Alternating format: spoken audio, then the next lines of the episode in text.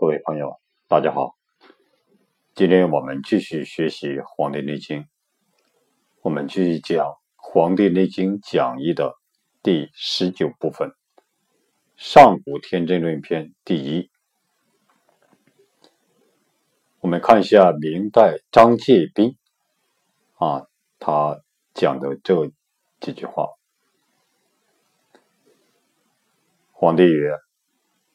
余闻上古有真人者，提切天地，把握阴阳。张立斌张解释：真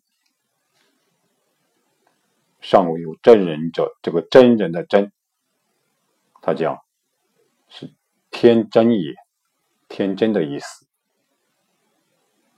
不假修为。故曰真人，就是不利用、不借用修为，故称为真人。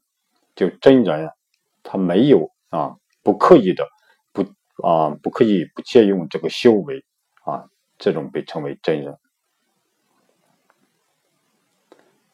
心同太极，心同太极，得气两仪。这个心啊，就像太极一样，德德行的德，气气合于两仪。这个仪是左边一个单立人，右边一个翼啊，就是那个地球仪的仪，那个两仪。我们先讲一下这个心同太极的太，这个太极何谓太极？先儒解释不一，以前的各位大儒啊，解释啊，这各种解释。于帆说：“太极，太一也，就是太医。”韩康伯，韩康伯说：“太极者，无称之称，没有称呼这种之称。”孔颖达说。太极即是太初、太一也。苏子瞻说：“啊，苏子瞻，太极者，有物之先也。在物质有物之先，在物啊，在万物产生之前，它就存在。这是太极者。”朱慧安说：“这是朱熹。”朱惠阳，朱惠阳就主席。太极者，理也。来之德说：“太极者，至极之理也。”焦循说：“太极，有也大中也。”这以上各位大儒、先儒这样解释。各家的注解虽不相同，其实。都以太极为天地人物的本有之体，其实都以太极作为天地人物的本有之体，简称为本体。此体蕴含无穷的形象与无尽的功用，本体形象功用不相分离。就这个本体的形象和功用，它不相分离。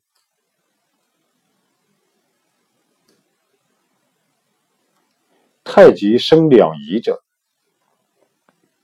太极既然不动，本无形象，唯有清净光明之体，此为无生之理性。动则显象起用。乃名为生，就是太极两仪。太极呢，既然不动，寂静，既然不动，本无形象，它本来没有形象，唯为清净光明之体，它就是一个清净光明之体。此为无生之理性，这就是说，无生，没有生。这个理性动，则显象启用。它一动，这这个启用呢，显现一个象，开始启用了，乃名为生，生死的生，这就是说被称为生。所生之相，所生出来的这种现象，其数无穷，非常非常啊，其数数量无穷无尽。所生之相，其数无穷。但始动之际，只有一明一暗两种形色，就是刚开始始动之际，刚开始动的那一瞬间，只有一明一暗两种形色。明色为阳，明色为阳，暗色为阴。光明的这个这种这种现象为阳。暗色的现象，暗色为阴，因此称为阴阳两仪。两仪，这个仪，如孔氏正义所解释，作容仪讲，面容的容，这个仪轨的仪啊，做容仪讲，因其圣未成相，因为它还没有成为一种现象，还没有形成一种。一种现象，因其尚未成相，故不称为，故不称为两相。这个大象的象，现象的象，故不称为两相，只称两仪，只称把它称为两仪。但这两仪实为四象以至万象的基本结构。就是说，这个两仪实实在是，就是说，实际上是。为四象以至于万象的基本结构。万象既由两仪细分而成，这种万种现象就是由两仪它细分而成的。所以万象无不有阴阳两仪，所以万象都有这个阴阳两仪。万象之数虽然无穷。但基本之数则为阳奇阴偶。伏羲伏羲氏画卦时便发明极为简单的、非常简单的量画，已是无穷无尽的象数之一。这就是说，太极和两仪啊，这种我们要理解一下，什么是太极，什么是两仪。所以说，因为上古有真者提切天地，把握阴阳，啊，这就是说，就心通太极，得气两仪。我们刚讲啊，什么太极，什么两仪。下面就说，这个张介宾句解说，故能斡旋造化，切理阴阳，是即提切把握。之位，就说故能他斡旋造化。这个造化，前几节我们讲过啊，从无到有被称为造，从有到无被称为化，这就是造化。故能斡旋造化，所以能居中周旋调节这个造化。切切理阴阳，谢谢理阴阳，这个谢是调和、协和的意思。谢理阴阳，这个字就是上面是左边一个火，中间一个言，右边一个火，然后下面一个火。这个字念泄”，泄理阴阳，就是调和、协和的意思。就调和调和阴阳，切合于啊，这个协和于阴阳，这就是说，这个《内经》当中提到的啊，这个提切把握啊，提切天地把握阴阳这种称谓。所以故能斡旋造化泄理阴阳。啊下面这句呼吸精气独立守神肌肉若一。从下面这几句这啊呼吸精气独立守神肌肉若一。这个主要是下面一大段都是围绕啊这三句话讲的。我们看一下张杰斌怎么讲啊？呼，呼吸的呼，呼，皆皆于天，呼皆于天，故通呼气，故通呼气，呼吸的呼连接于天，所以呢，它和气是相通的，故通呼气。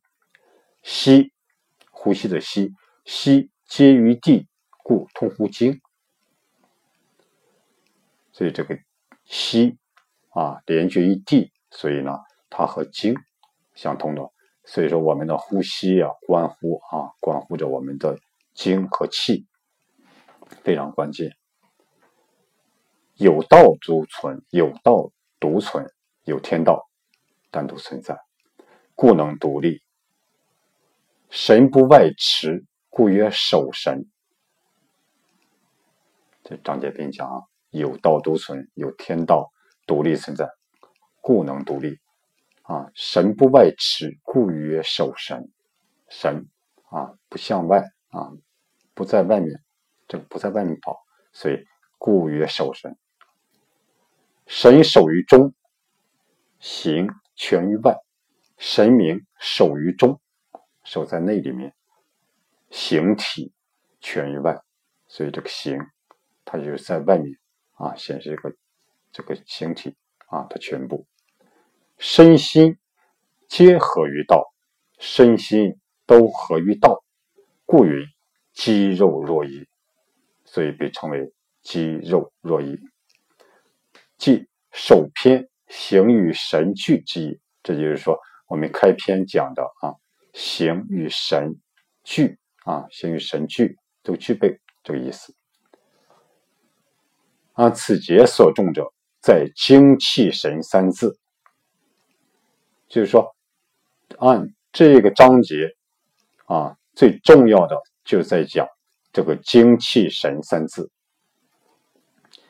为道家言之独详。就说这个精气神三字，唯有啊，只有道家他讲的最详细，为道家言言之独详，唯有道家。讲的最详细，今病先贤得理著论，就现在我们合并先贤得天理的啊各种言论啊，就是说今病先贤得理著论，我们现在合并先贤得天理的啊这种各种言论，采复于左以助参悟。采用赋予左边来帮助我们参悟它。张杰斌这意思就说，把合并先贤啊各种这种天理的这种言论啊，采用赋赋予左边来帮助帮助我们参悟。对于谁呢？就是白乐天曰。白乐天就唐代的白居易，他说：“王乔赤松，吸阴阳之气，使天地之精呼而出故，吸而入心。”他先就是据白居易这样讲：“王乔赤松，王乔赤松，根据汉代王充的《论衡无形》这部古书里面记载。”这个赤松和王乔啊，好道为先，度世不死。就是说，这种赤松和王乔是两个人，好道啊，喜欢修道，成为仙人啊，度世不死。就是说，他们出世啊，由于他们修道嘛，出世啊，不死，不会死掉。吸阴阳之气，他们吸。阴阳天地阴阳之气，食天地之精，食用天地之精华，呼而出故，呼呼而出故，呼出体内的废气，吸而入息，吸入体外新鲜之气，这是呼而出故，吸而入息。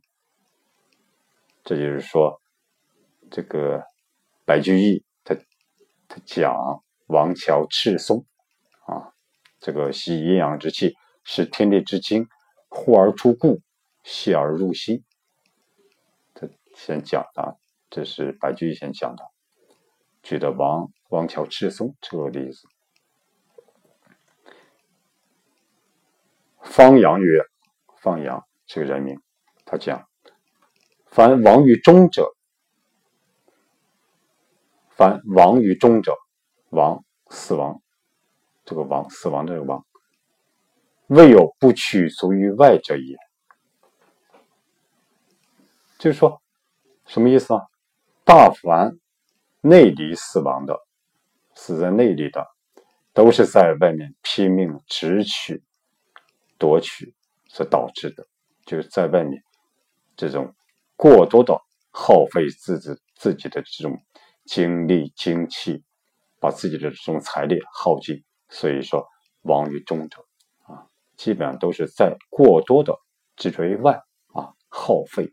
大费，所以说没有不取足于外者，基本上都是在外面这种过多的这种直取、拼命夺取。故善养物者守根，善养生者守息。此言养气当从呼吸也。所以呢，善养物者守其根，善。养这个物，养这个物质物体啊，守根，守它的根，守它的根本。善养生者守息，善于养生的来守它的呼吸。此言养气当从呼吸也。这这段言论就是说，养气应当从呼吸开始入手，应当守护我们自自己的呼吸。此言养气当从呼吸也。下面张建斌又说句：“曹真人曰：‘曹真人曰，神是性息，神是性息，气是命，神是性命的性，气这个气。’”是上面一个无，中央一个点，然后下面一个四点水，这个这个这个念气。我们讲啊，我们解释呀，这个气，这个气呀是中国哲学、道教和中医学中常见的概念。这个气，人的第一个灵体所需要的能量，不同于气。这种我们平常所说的，不同于平常所说的这个气气体的气，这个气乃先天之气，后面这个气气体的气乃后天之气，在中医学中，指构成人体及维持生命活动的最基本能量，同时也具有。生理机能的含义，在中医学术中，气先天之气与不同的词合用，表达各种不同的意义，如五脏之气、六腑之气、经脉之气等。道教中有一气化三清之说。风水上，气这个先天之气是一种意识意识流，意识流。是场的一种状态。虽然中医风水著作中常写作气，后天之气的气，但实际上应是气的概念。养生上，气这个先天之气是一种疗愈能量，是人的灵体所需要的能量，存在于宇宙万物间的一股生生不息的能量流，在气功、吐纳。导引术及禅坐之中所讲究的气，即是这气的这先天之气的能量流。从动作与意识的相互配合下，对人体达到疗愈而提高健康，而提高健康。这就是说，先天之气。这里张杰斌他讲，曹大人说的“神是性息，气是命”，指的先天之气。下面“神不外驰，气自定”，也指的这个先天之气。神不外持，神不外持，这个气，先天之气自定。张虚静曰：“神若出，便收来。就是神，神如果出去，便把它收回来。神返身中，气自回。这个气也是讲先天之气。神返回于我们身中，这个气，先天之气自然回来。此言守神以养气，就说。”这个言论讲，手持我们这个神明来养养这个气啊，就是神若出，便收来；神返身中，气自回啊。所以神若出去，一定要把它收回来。只要神收回来了，那么这个先天之气自然就在体内就回来了。这也就是说，守神来养气。淮南子曰：“淮南子啊，淮南子曰：‘视其神者，神去之；修其神者，神去之。此言静可养神也。视其神者，神去之。视事情的视，视其神者，神去之。这什么意？这句话什么意思呢？就是废心神，忙于俗事，这神明就离开了。”你耗费自己的心神，忙于各种这种俗事杂事，这神明就离开了。这叫视其神者，神去之，神就离开了。修其神者，神趋之。啊，休息的休，修其神者，神居，神居止，居住之。啊，居在这，在这。这什么意思呢？就是不耗费心神，让其安静休息的神明。就住居住居住在体内了，不耗费心神啊，让他安静的休息，这神明就居住在体内了。此言静可养神，安静的静，这句话就说必须要静，达到静，这就可以养神。所以《黄老子》讲：“失其神者，神去之；修其神者，神居之。此言静可养神也。”《金丹大要》里面讲：“气聚则精盈，精盈则气盛。此言精气之互根也。”气聚，还是刚才我们讲的这个先天之气啊，气聚则精盈。盈盈满的意思，气聚在一起，则精就非常的盈满；精盈则气盛，这个精盈满，这个先天之气就非常的这种旺盛、茂盛、盛大。此言这句话讲，就是说，精气之互根也，精和先天之气互为根啊，互为根也。切密图曰：“切切合的切，秘密的密。切密图曰，这是张介宾举的例子。切密图讲，坎为水为月，坎坎离的坎，坎为水为月，在人为肾，肾藏精，精中有正阳之气，言生于上。”这什么意思呢？坎坎卦的坎，这坎我们研究过周易的都知道，坎为水啊，它这个象啊，它就是为水为月为月亮的月，在人呢，它为肾，在人体它是指的是人的肾，叫坎为人的肾。肾藏精，肾中藏有这种精，精中有正阳之气，这很关键，这样精中有正阳之气，它炎生于上，两个火，这个炎啊，上面一个火，下面一个火，这个炎生于上，这个正阳之气，它往上走，炎生于上。这就是说，坎为水为月，在人为肾，肾藏精，精中有正阳之气，延生于上。离，坎离的离，离为火为日，在人为心，心藏血，血中有真一之液流降于下。离，坎离的离，这个离离卦为火啊。易经里面讲，离为火，它用火为日为太阳，在人呢，在人，它就是说为心，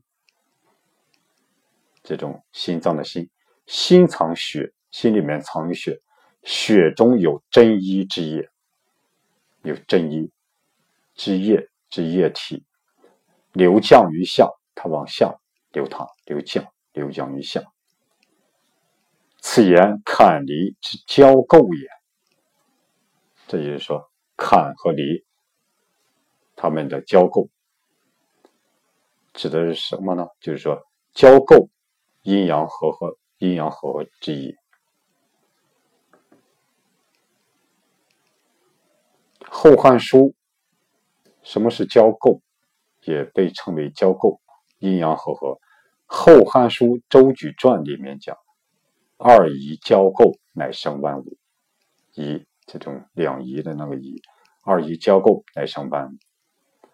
唐代李白的草创大还赠柳官狄诗，在这篇诗里面，他讲造化和元复，交构腾精魄，就是说我们讲坎离是交构的意思啊，这个交构。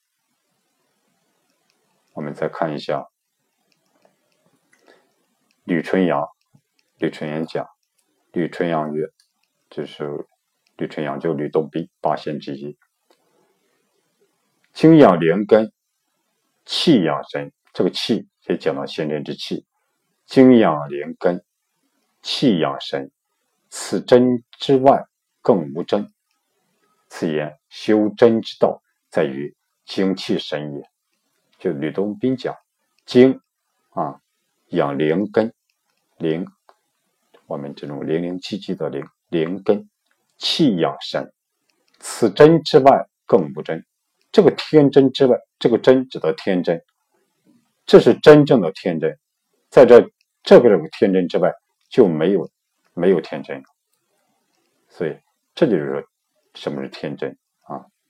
精养灵根，气养神，此真之外更不真。此言修真之道，在于精气神也。就说这话，修天真，修真之道，修这个天真，就在于精气神。所以这是道家修炼的核心，也在于就是说精气神。嗯，再看张杰斌讲的《太息经》曰：“太息经。”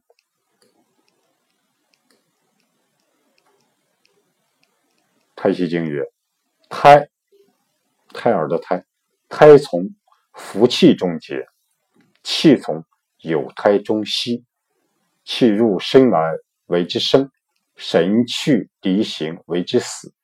之神气可以长生，故守虚无以养神气。神行即气行，神助即气助。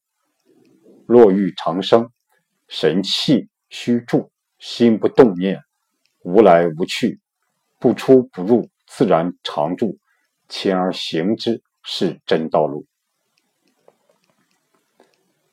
这个《太息经》里面，胎儿的胎，这个休息的息，《太息经》里面讲，胎从福气中来。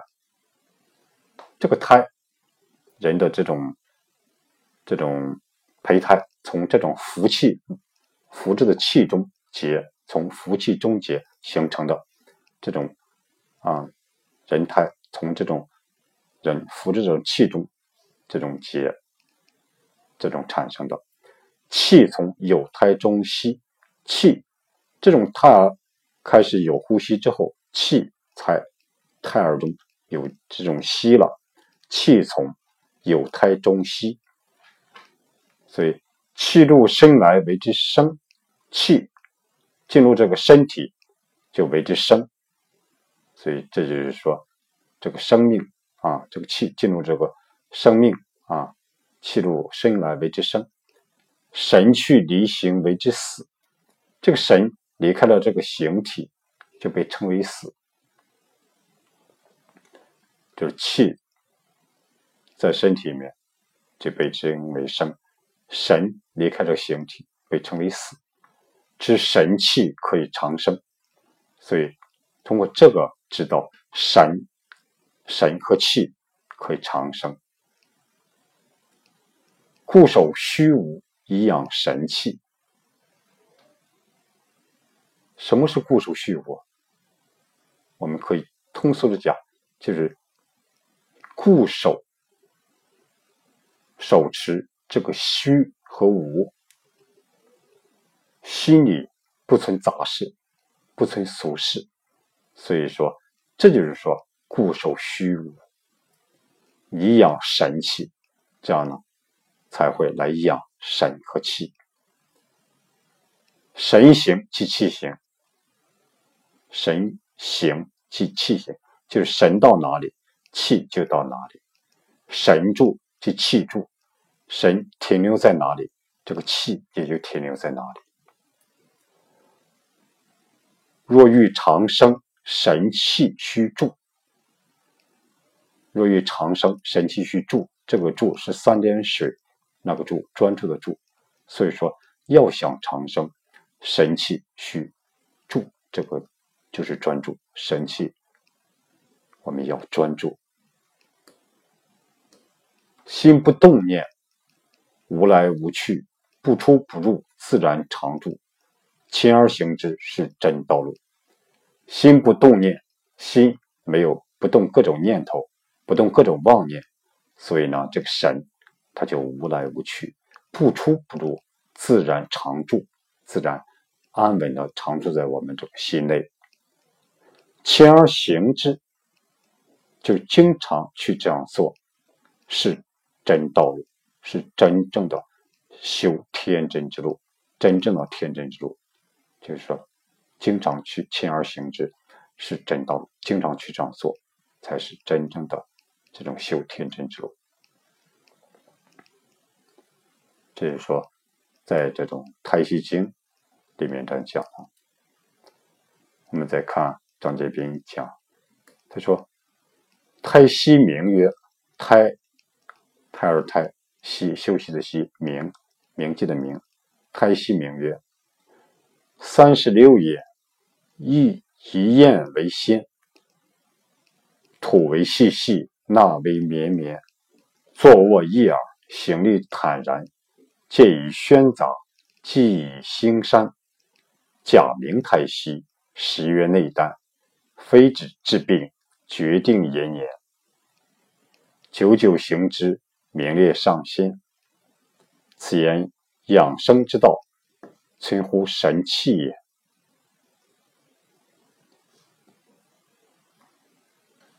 胎息，胎息名。三十六眼，这里指的呼吸吐纳，以咽为先啊，先这种着重这以以呼吸为先。吐为细细，这个细细。吐吐呼吸吐纳的吐，这个细细指缓缓的意思。我们吐吐气的时候，缓缓的这种往吐气。纳为绵绵，纳吸纳的纳，就往里吸的时候，这个绵绵指的是连续不断的样子啊。我们往里吸气的时候，就连续不断的啊吸气入吸入这种气体。所以说，吐缓缓的往吐，纳绵绵的。连续不断的往里纳，所以吐为细细，纳为绵绵。坐卧一耳，坐和卧都这样子啊，行立坦然，行啊，行走站立很坦然啊，很坦然这个样子。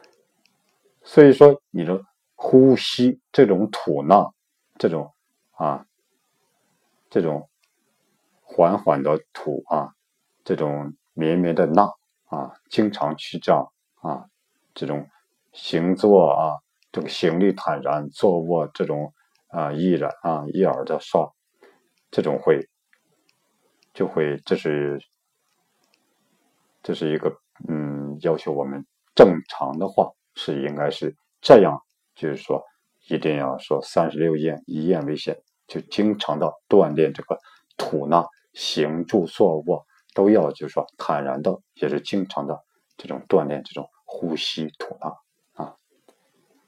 戒以喧杂，戒掉什么呢？喧嚣杂乱，忌以兴山，忌掉这种荤腥啊，这种山。特别阳的这种山气，再说一种山气，忌以这种腥膻，尽量的不吃这些腥膻类的这些这些食物。假名太息，假借它的名字就叫太息，实曰内丹，实际上呢，它被称为内丹，非治治病，并非。只能治病，决定延年，他肯定会延年益寿的。就说非治治病，决定延年。啊，并非他只能治病，他肯定是决定能延年益寿的。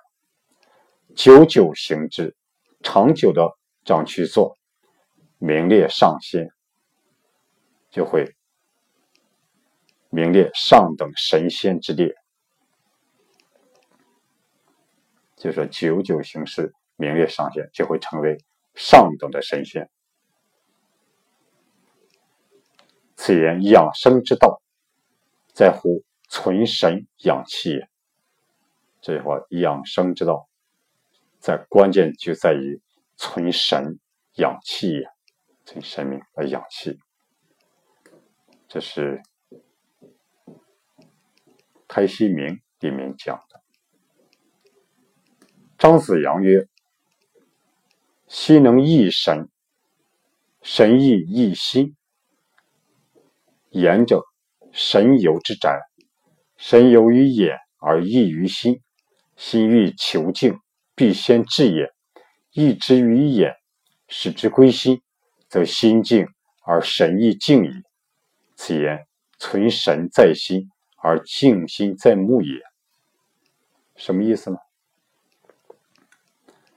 心能益，张子阳讲啊，心能益神，益这个劳逸的益这个劳逸的逸，这这个益什么意思呢？心能益神，就是会意啊，它和这个心和神是相通的，这种这种啊，心能会意神。神亦会意心啊，神也能会于心。眼者，神游之宅。眼睛是神明游行的地方，这个眼是神明经常去的游游行的地方，游行之宅，神游之宅。神游于眼，神游于眼而益于心。这个神啊，游在。神游于眼里面，而会意和心，会于心。这个会意又又讲啊，这个意啊，不光是会意的意思，还有这种代代表，就是说啊，是使什么作用的意思，比如使神起作用的意思，或者驱使的意思，就心能使神起作用，神亦能一心，神也能使心起作用。所以说。这个神由于眼而异于心，神游在眼里面而异于心，让心这个让心啊这种起作用。心欲求静，心呢想求得清净，必先治眼，必先约束住眼睛，管制住眼睛，抑制于眼，抑制住了眼睛，是归于心，是什么归于心？是神明归于心，则心静而神亦静也。这样的话，心静了，而神明也静了。这心静而神明也静了。说此言，存神在心，存神明在心中，而静心而静心在目也，而静心在目在眼睛。所以这个这个存存神在心，而静心在目，这是很关键的哈。又曰：神有元神，气有元气，经得无元精乎？就是神有元神，气有元气，精就没有元精吗？盖精依气生，大概这个精依靠气。来生的，精实而气荣，精充实满实而气就会通达，叫而精实而气荣。这种精如果是要充实满实的话，而气就会通达。元精元精失，则元气不生。我们讲解一下啊，什么是这个？元气，就元精失，这元气不生。啊，我们讲先讲一下什么是元气。道家修炼中，元气是人体的生命活动的根本能量。就是他在道家修炼过程中，元气是人体生命活动的根本能量，也是生命根本的所在。所以，元气本质上。本质上支持生命的存在，所以元气在本质上支持生命的存在。没有元气就没有生命，故《庄子》一书中提到：“气聚则生，气散则死。”道教修炼，修炼追求长生，其实关键就在于这个元气。所以说，元精失，元精人体的精气一旦失掉，啊。则元气不生，这种元精要失掉，这种元气就不会不会生。元阳元阳，这个元阳不见。元阳呢，是人体阳气的根本，所以这个元气不生，则元阳就不见了。所以说。元精失啊，这元气不生，元阳不见。元神元神见，则元气生。这个什么是元神呢？元神也道家修炼用语，概念类似灵魂及内丹术。修道人经修炼的元神，可离肉身外出游走天地之间。就被称为元神出窍，甚至舍肉身而去，而单独存在，或飞升，或转世。正确的是，道家修炼需要元神，是以元神为主的修炼，练出内丹，再成胎，化为阳神。所以这就是什么是元神，元神也是这个这个道家修炼的啊，主要的一个一个。嗯，被称为内丹术或者灵魂啊。所以元神见，则元气生；元神现，这里应该是现元气；元神现，则元气生；元气生，则元精产。元气生了，这个元精就产。所以说，此言元精、元气、元神者，求精气神于化生之初也。就是。刚刚提到的这几个概念：元精、元气、元神，这是什么？求精气神与化生之处也，就他们在变化出生啊，刚开始的那也可以，求精气神与化生之处也。这就是说，这个精气神很关键。张介平继续举例子，他举李东垣，李东垣在省。在圣言真里面曰：“这是应该念念，这里应该念圣啊。气乃神之祖，精乃气之子。气者，精神之根蒂也，大在矣。积气以成精，积精以全神，必清必静。欲之以道，可以为天人也。有道者，能之。”于何人哉？切亦圣言而已。此言养生之道，以养气为本也。啊，李东垣在他的这篇《圣言真》里面啊，他讲气乃神之祖，气啊是神的始祖，气是神的始祖，精乃气之子，精。是气的儿子，精乃气之祖。所以说，气者精神之根蒂也。所以，气是精和神的什么根基基础？大在矣啊，非常这种广大，非常伟大。所以说，指这个气啊，积气以成精，积精以全神，必清必净。积累气以成精，积累气来成精，来积累精以全神。就是说必清必净。如果这样的话，就是说积累精、积累气达到全神的话，就必然会必清必净。清是纯净的意思，净是宁静的意思，所以就会达到这种。纯净宁静的这种这种境界，这种状态，欲之以道，可以为天人矣。用天道来驾驭它，就可以成为天人，这就是天人啊，可以为天人矣。有道者能知，啊，就是说有道者，我们指是成道者能够这样做，啊，才能达到这样。欲之以道，可以为天人也。于何人哉？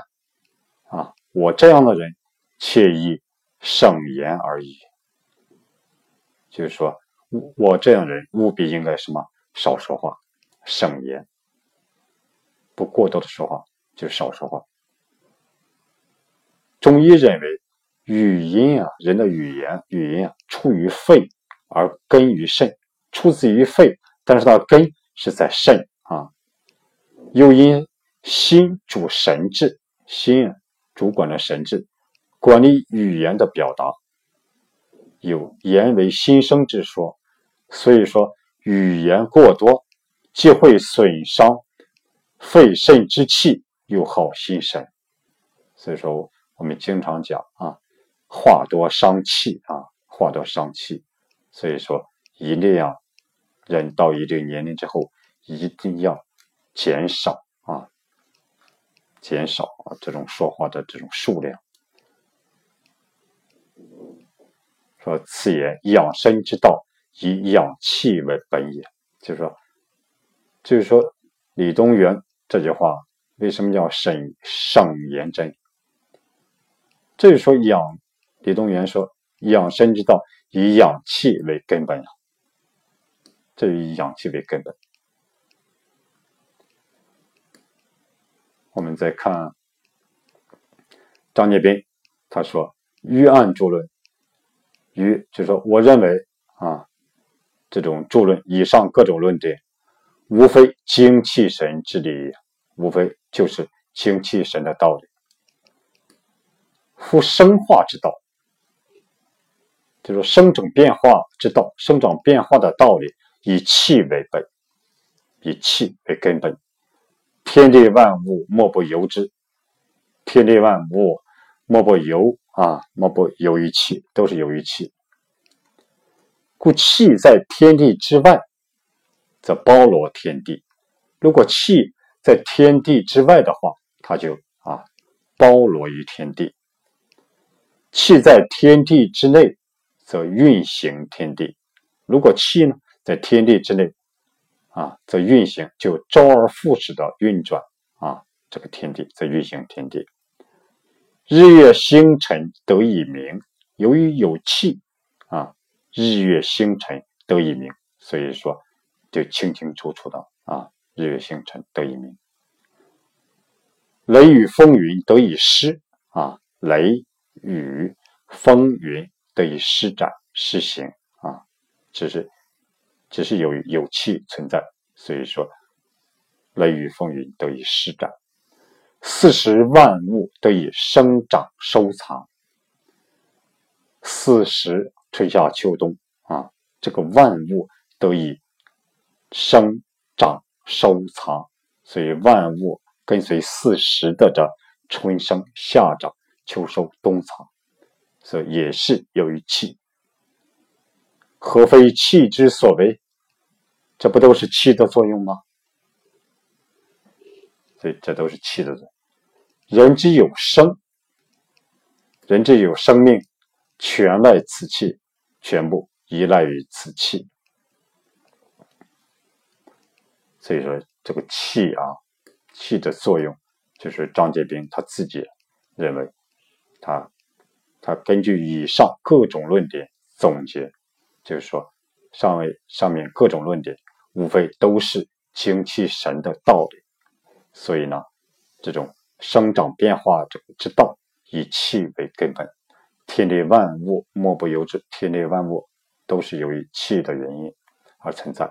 故气在天地之外，它包罗万象；气在天地之内，啊，则运行天地，日月星辰得以明，雷雨风雨得以施。四时万物得以生长收藏，何为气之所为？所以人之有生啊，人的有生命，全来自气。故天元纪大论曰：在天为气，在地为形，形气相感而化生万物矣。为是气亦有二，曰先天气，后天气。先天者。真一之气，气化于虚，阴气化形。此气自虚无中来。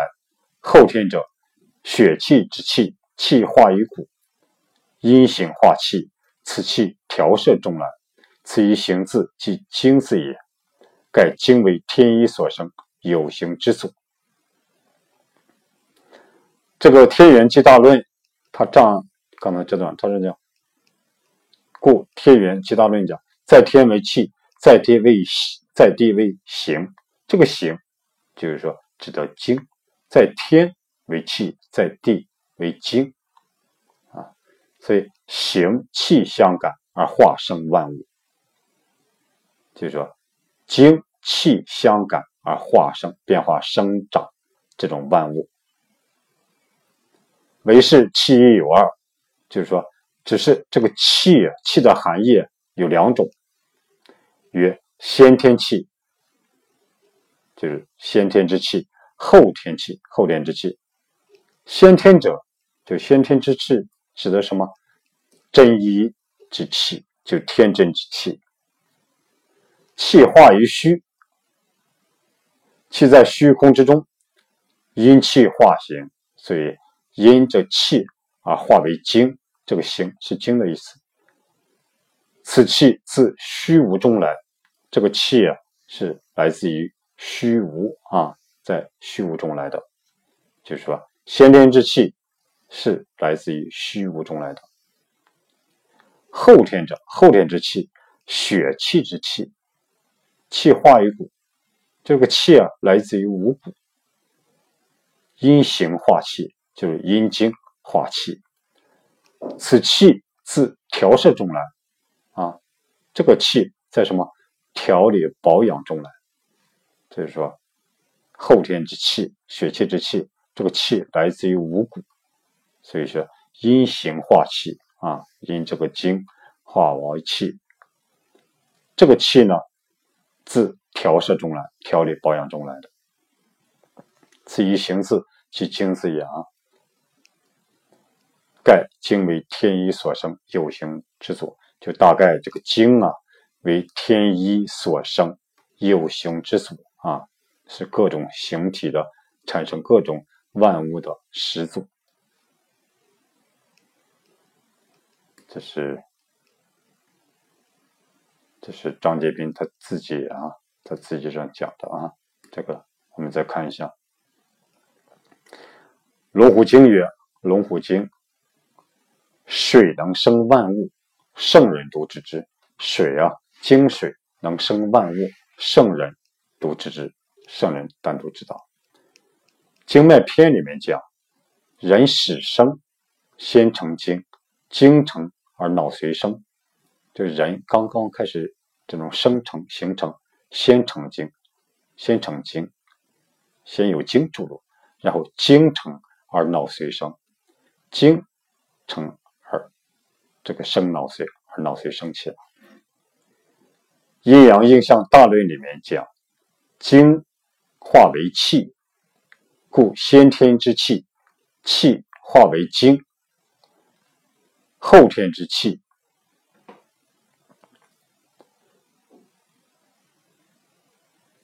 后天之气，精化为气。精之与气本自互生，精气既足，神自旺矣。就是说，阴阳这个阴阳应象大论啊里面讲，精化为气。故先天之气，气化为精，所以先天的气把它气化成为精，成为精水；后天之气，精化为气。所以说，精与气，精之与气，精与气本自互生，他们俩本来就互相啊，互相互生的，就是本自互生。精气既足，精和气啊都足了，神自旺矣。神明自然就旺，就旺旺盛了。虽神由精气而生，然所以统御而为运用之主者，则又在五心之神，三者合一，可言道矣。就虽然说神是由精气而生的，但是呢，然而呢，所以统御而运用。之主者，统御而运用之主者，统御而运用的主人，则又在什么五心之神，在在我心里面这个神，所以呢，三者合一，精气神合一，可言道也，可以被称之为道。所以说，这个修道人呢，对这种啊，这是精气神啊，这是他的核心。下面还有最后一部分啊。